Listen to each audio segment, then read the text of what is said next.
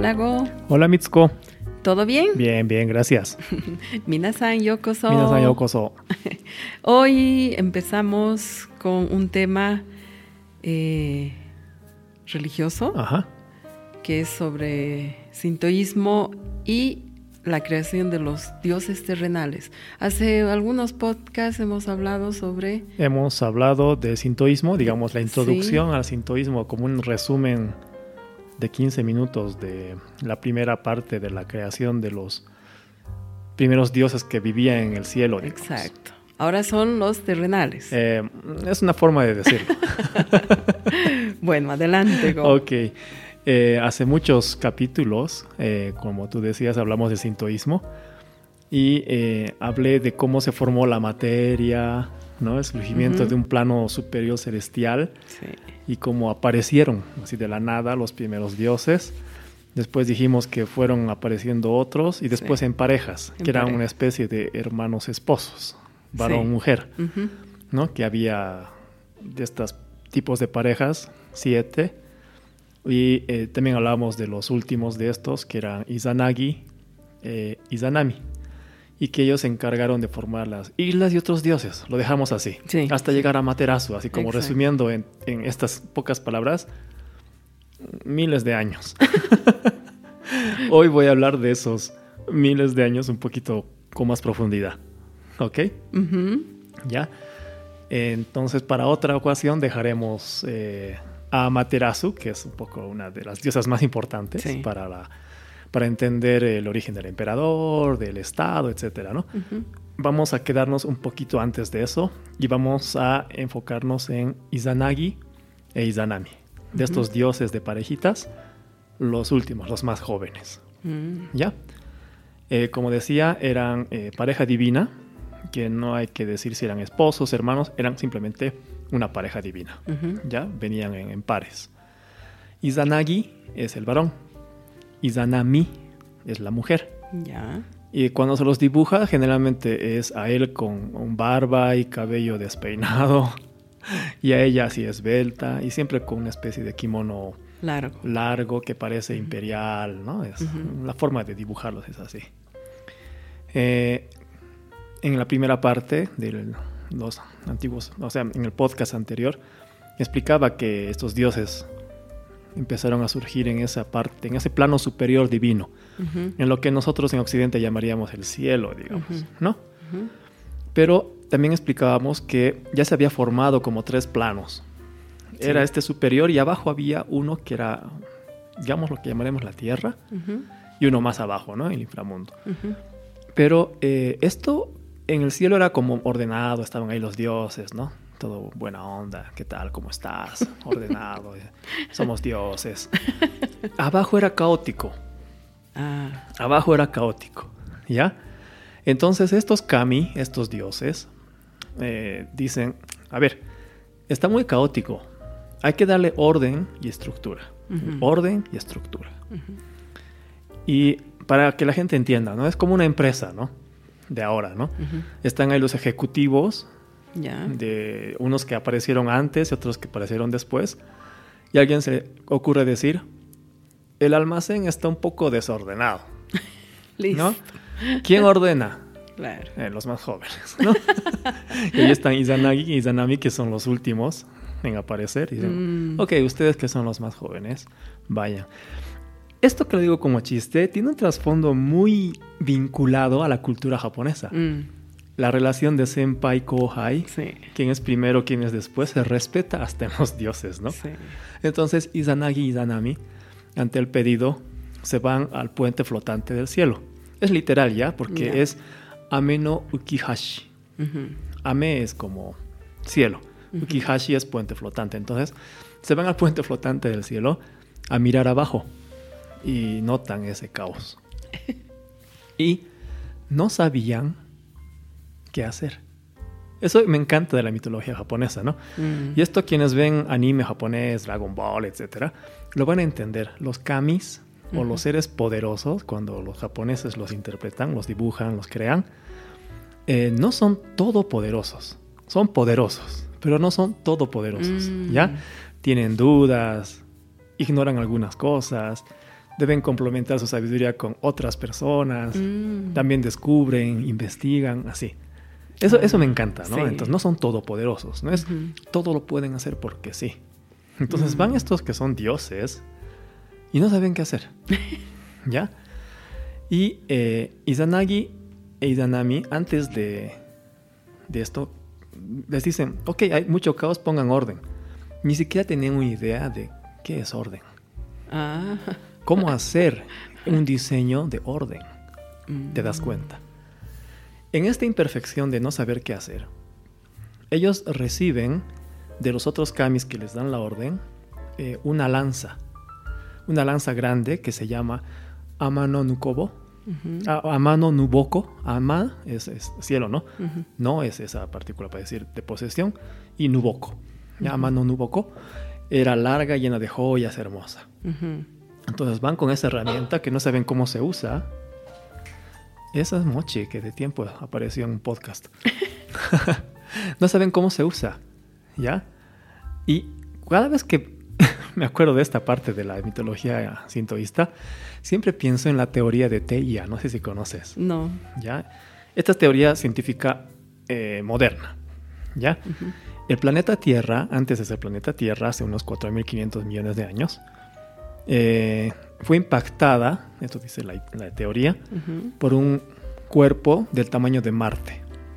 Marte es un cacho más pequeña que la Tierra, pero es grande. Impacta con la Tierra y gracias a este impacto ocurren dos cosas. Se forma la Tierra, como la conocemos. ¿no? O sea, este accidente hace que la Tierra evolucione como Tierra y parte de esta Tierra genera, o de este choque genera la Luna. Ya. Y es la teoría que explica por qué nuestra Luna es tan grande en comparación con los otros satélites. Mm. ¿Qué quiero que decir? Tiene que haber un boom, así algo que ocasione algo, que cree algo. En este caso de la Teia es la luna. Y en este caso de Izanami e Izanagi pasa algo parecido. No saben qué hacer, entonces la lanza empiezan a revolver ese caos, que era una especie de nube caótica, y le empiezan a revolver para ver si qué pasa. Imagínate que estás revolviendo espuma, ¿ya? Entonces, cuando levantas la lanza, de la lanza empiezan, eh, digamos, una lanza mojada, si quieres verlo así, empiezan a caer, se acumulan gotas y ¡pum! caen. Y estas gotas que caen en esa planicie se forman isla, una isla. Mm. ¿no? Es como que se, se encostra rápidamente, Ujú. ¡pum! se convierte en una isla. Ya. Entonces está el mar así como abandonado y una isla, una única isla. Esa isla se llama la isla Onogoro, Onogorojima. Mm. ¿Ya? Entonces los dioses dicen, oh, mira, hemos creado una isla. No, No lo tenían planificado, pero apareció. Entonces bajan a la isla y allá crean varias cosas. Ya no voy a decirlas todas, pero solamente una. El Amanomi Hashira. ¿Ya? Hashira es columna. Imagínate una especie de promontorio gigante, una columna de piedra, no sé cómo habrá sido. Gigante. Esto lo crean ellos, estando en esta isla. Ya. Ahora, aquí viene la primera parte de lo terrenal, digamos, ¿no? Ya están en la tierra ellos. Ujú. Han bajado del plano superior, ¿cierto? Están en la tierra. Y Izanagi, el varón, la mira a Izanami y le dice, oye, ¿cómo es tu cuerpo? Izanami, vean siempre las vinculaciones terrenal, celestial, ¿no? Cuando llegan a la tierra empiezan a preguntarse esas cosas, Ya. ¿ya? Izanami dice, "Mm, mi cuerpo es completo, solo que le falta una parte. Izanagi dice, oye, el mío también es completo, pero una parte ha crecido mucho. ¿Qué tal si, o sea, lo que te falta y lo que me... Sobre. No sé si es decir sobre, pero que lo tengo ahí un poquito más grande que tú, lo complementamos, tú sabes. Chaca, chaca. ¿no? ñeru, ñeru, no sé cómo quieras. Todo lo que digas así doble es eso, ¿ya? Cuchi, cuchi.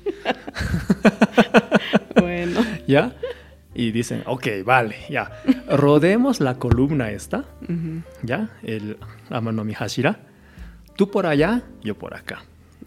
Y cuando nos vemos al otro lado, chaca chaca. ¿Ya? Entonces hay el primer acto, ¿ya? Se encuentran al otro lado. Y Zanami, que es la mujer, le lanza un piropo, una adulación. Es como, mm. qué hermoso y elegante eres, algo así, ¿no? un, piropo. Una galantería, ¿no? Eh, a Izanagi, o sea, la mujer al hombre. Izanagi en respuesta le dice, otro piropo. Algo parecido.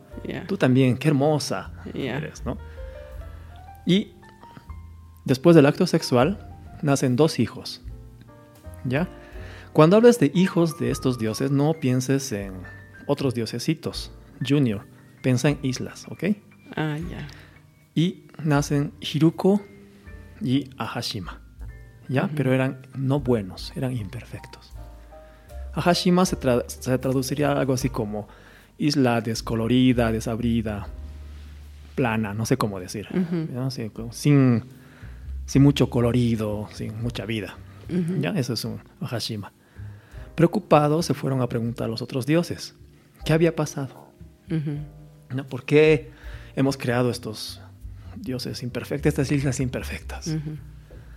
Y los otros dioses lo analizan. Mm, meditan y dicen, hay un problema. El problema es que cuando dieron la vuelta, la primera en hablar, eh, la, primera en proponer, la primera en coquetear, la primera en lanzar la palabra, fue Izanami, la mujer. Tiene que ser al revés. Oh. ¿Ya? El hombre tiene que ser el que proponga, el que coquetee. Ya. ¿Ok? Háganlo otra vez. Entonces van otra vez, dan la vuelta a la columna, no dice más rápido, sino otra vez, toda la ceremonia. Y en esta ocasión, en esta de segunda, hacen en el orden inverso. Y Zanagi le dice, qué hermosa que eres. Y Zanami dice, tú también. Y nacen 14 islas según el Kojiki. Ah. Cada una de estas islas existe hoy en Japón. Ah. Porque es un archipiélago. Según el Kojiki son 14. ¿Ya? Pero eh, según el Nihon Shoki son 8. Usa las primeras 8 que están descritas en el Kojiki. Cada una con su nombre y la referencia de dónde está ahora. Mm. ¿Ya? Entonces, las islas del archipiélago japonés han sido creadas por Izanami e Izanagi de esta manera. Ah, qué bonito. ¿Ya? Después de esto empieza el periodo Kamiumi, que hemos hablado en el anterior podcast, que era cuando empiezan a surgir muchos, muchos dioses. Pero es desde este punto que recién surgen. Mm. Y eso lo voy a hablar en otro capítulo.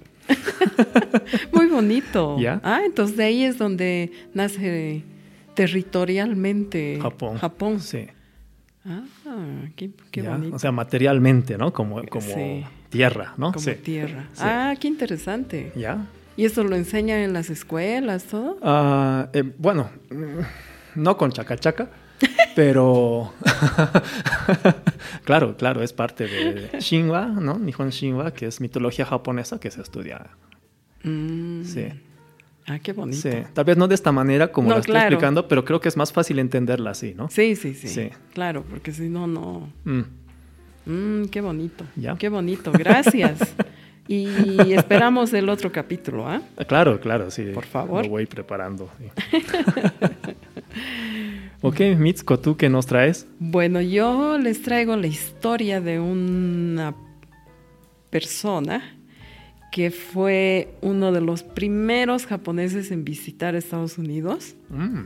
y tuvo un importante mm, momento como traductor y asesor del gobierno japonés durante el periodo final de Tokugawa y el principio de Meiji, cuando Japón abre sus puertos al comercio estadounidense y amplía su comercio europeo y e inicia un intenso programa de modernización, ¿no? Que es la, la era Meiji, ¿no? Claro. Este señor se llama Nakahama Manjiro. Ya. Que eh, nace en una aldea eh, de la provincia de Tosa, de la prefectura de Kochi, en 1827. Ya. ¿No? El contexto histórico de, ese momento, ¿ya? Eh, el shogunato de Tokugawa, mm, o sea, emite un edicto en 1825 que ordenaba la expulsión forzosa de todos los barcos extranjeros de, de las costas ¿no? japonesas y eh, no quería eh, extranjeros, o sea, era el, cierre, ¿no es cierto? Ni, eh, ni que entren a Japón, ni los japoneses podían, digamos, si salen, no podían entrar. Ya sin un permiso o autorización especial y por ende los japoneses no podían viajar al extranjero bajo pena de muerte. Sí.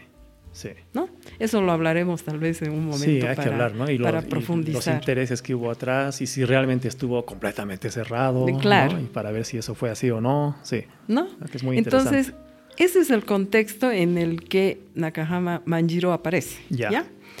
En 1841, cuando tenía 14 años, él eh, naufraga con, otro, con otros cuatro pescadores, era pescador, ¿ya? Porque fueron sorprendidos por una tormenta en alta mar y naufragan a una isla desierta de Torishima. Casi seis meses después, fue rescatado por un ballenero estadounidense. ¿Ya? al mando de un capitán William Whitfield, quien se hizo muy amigo del muchacho, le tomó mucho cariño y se lo lleva a su casa ya. en Massachusetts. Y ahí Manjiro pasa tres años estudiando, ¿no? O sea, parecía un muchacho muy, muy inteligente y digamos que quería aprender y estudia inglés, matemáticas, historia, geografía en la Oxford School de Firehaven, donde, donde vivía. Y también por, por el tema que, bueno, él trabajaba con, con balleneros, etcétera, estudia navegación, construcción naval y topografía. Vaya. En la Bartlett School of Navigation. Navigation. Navigation. Después, el eh, Manjiro que en ese momento, ya como vivía con el capitán Whitfield, lo nombra John para facilitar, tal vez llamarlo, ¿no? Ah, eh, no Manjiro a, a, William, sino William a Manjiro. Sí, sí. Lo nombra John Manjiro. Ya. Y se enrola en, un, en otro ballenero, ¿no? Franklin. Ya. Al mando de un capitán que era Ira Davis. Y van con destino a las aguas pesqueras del Japón, porque él tenía la intención de volver, ¿no? O sea, fue fortuito, ¿no? Que, le pasara esto. Ok. Em, llega a Honolulu, ¿no? Y Manjiro se vuelve a reunir con sus cuatro amigos.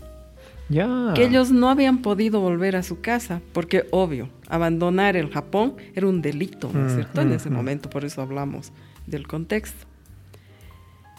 Cuando el capitán Davis de este ballenero Franklin enfermó, se quedó en Manila y la tripulación elige un nuevo capitán.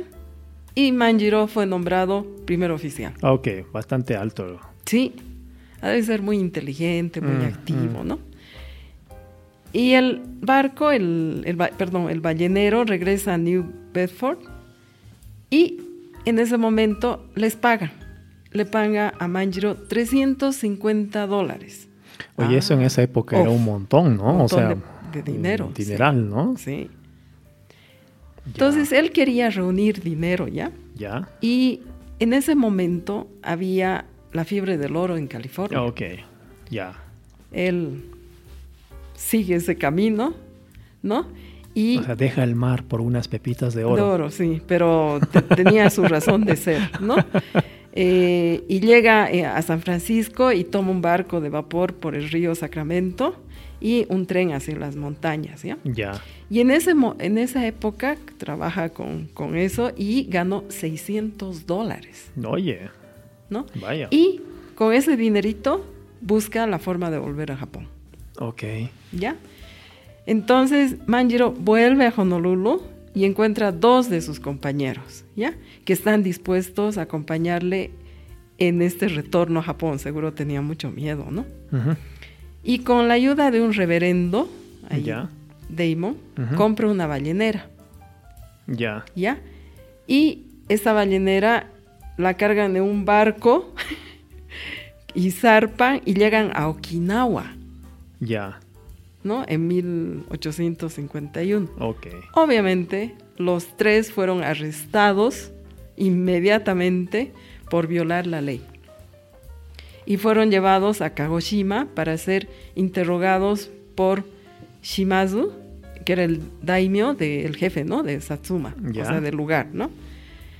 Pero como escuchó todo su relato de sus viajes. Claro, tremendo. Claro, imagínate ir hasta Estados Unidos, vivir tres años, estudiar, no sé, inglés, matemáticas, historia, no sé qué, navegación. O sea, era realmente un joven muy preparado. Mm. Y que hablaba todo en japonés, ¿no? Y que hablaba japonés perfecto, ¿no? Entonces Shimazu este, decide protegerlo, lo, protegerlo, y se asegura de que fuera tratado bien. Ya. ¿No? Tras meses de interrogatorio en, eh, ahí en Satsuma, donde era el daimyo, los libera. Ya. Y regresan a su hogar. ¿No?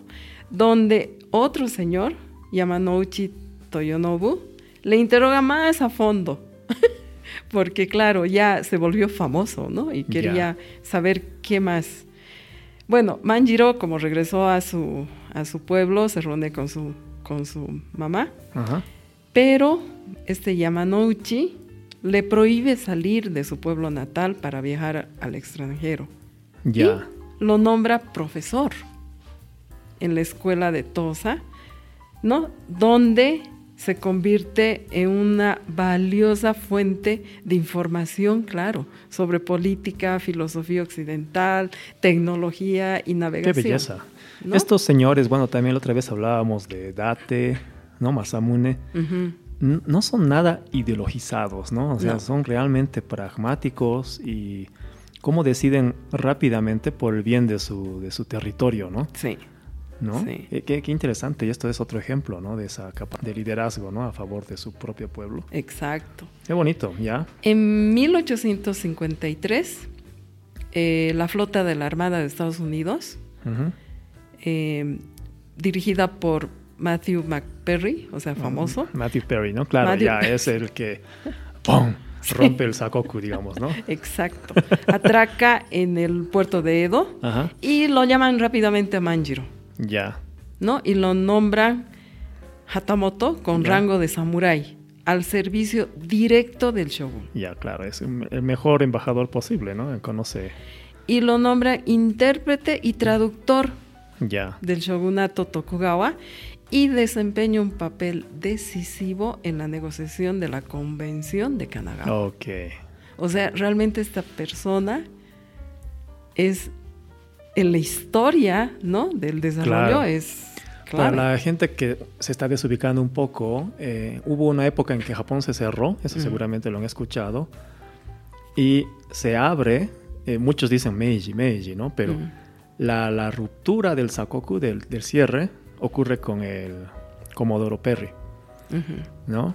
Y estamos hablando de la persona que fue el puente para que todo esto ocurra, ¿no?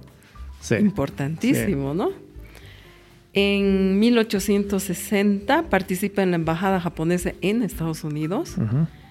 Em, más tarde, durante la guerra franco-prusiana, en 1870, estudia ciencias militares en Europa.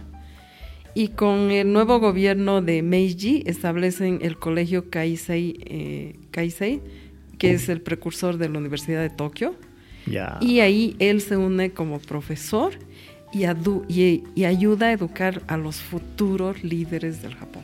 Wow, claro, ¿no? Tremendo personaje, ¿no? Sí.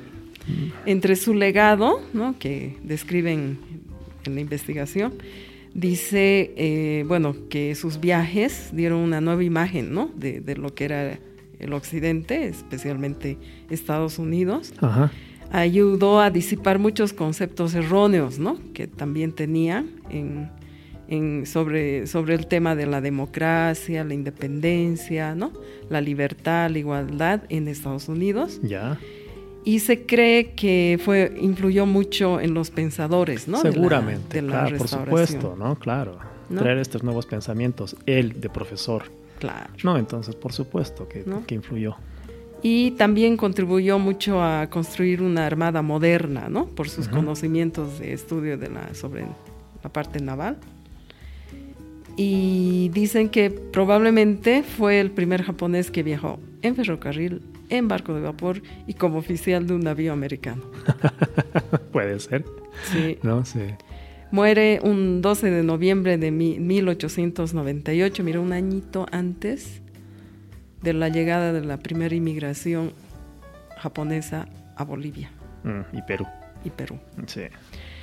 Y fue enterrado, le hubiera encantado tal vez a él, ¿no? Ese, ese dato. y fue enterrado en un cementerio en, en Tokio. Hay una gran estatua de, él. Eh, hay una la casa de donde lo acogió el capitán. Ya. Se está eh, renovando porque quieren crear un museo sobre el legado de Manji. Ah, bien, qué, personaje, wow, qué personaje. Interesante, ¿no? Sí, interesantísimo. Así mm. que veremos su foto. Sí, no, sí. Muchas gracias. Gracias, Mitsuko. Pues bueno, eh, gracias, de verdad, aprendo siempre mucho. Yo también. Yo no, aprendemos mucho en este podcast. Sí. Espero que nuestros oyentes también. Sí, espero que también esto les sirva y también les entretenga. Y bueno, sin más, nos vemos la siguiente semana. お疲れ様でした。